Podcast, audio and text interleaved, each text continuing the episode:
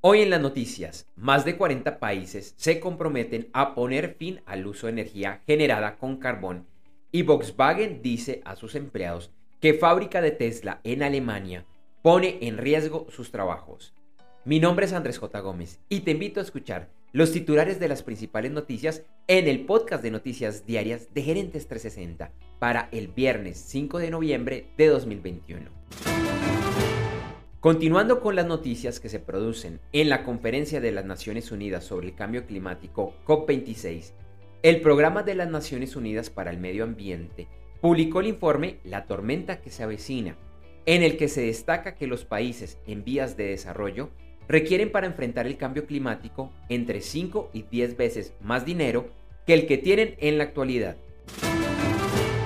Más de 40 países se comprometieron a finalizar la producción de energía generada con carbón, incluyendo 23 países que ingresaron por primera vez a esta lista. Sin embargo, hay varios ausentes notables, incluyendo a China, India, Australia y los Estados Unidos.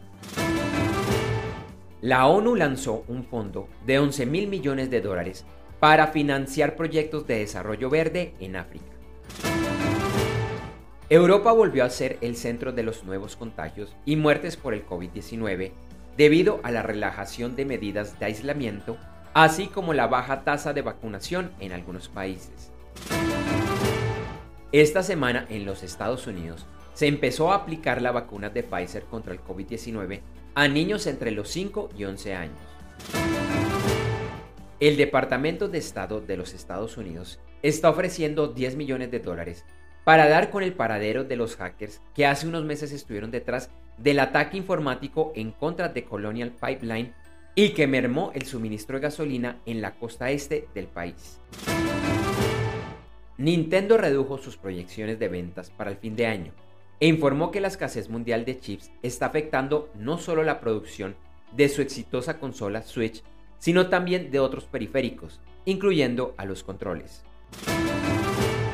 El CEO de Volkswagen AG, Herbert Diess, dijo que está preocupado por la puesta en marcha de la nueva fábrica de producción de Tesla en Alemania y que podría amenazar los puestos de trabajo que tienen en ese país. Esta fábrica de Tesla será capaz de producir un vehículo en 10 horas, frente a 30 horas que demora en una fábrica de Volkswagen, aunque el próximo año se espera que este tiempo se reduzca a 20 horas. Google informó que en Corea del Sur su Play Store abrirá la opción para que los desarrolladores de apps ofrezcan opciones de pago diferentes a las que ofrece la empresa. Esta decisión se da como respuesta a una nueva ley en dicho país que acaba con el monopolio de las tiendas de apps en lo que se refiere a los pagos. Facebook enfrentará una nueva demanda antimonopolio, esta vez por parte de la difunta startup Photo foto escrito con tres H's, que la acusa de dilatar un acuerdo hasta llevarla a la quiebra.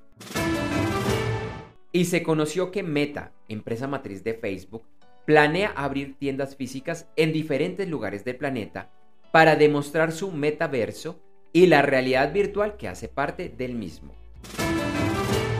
Ayer jueves los principales mercados accionarios de Europa, Asia y Oceanía cerraron con ganancias y los de América con resultados mixtos.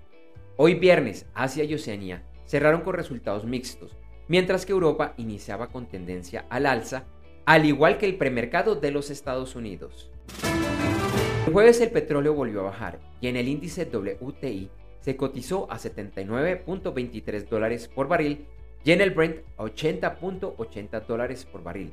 Esto se da en parte como reacción a la decisión de la OPEP de mantener sus niveles de aumento de producción tal como venían y que en diciembre verá un incremento de 400 mil barriles por día, lo cual para muchos analistas es un nivel muy bajo.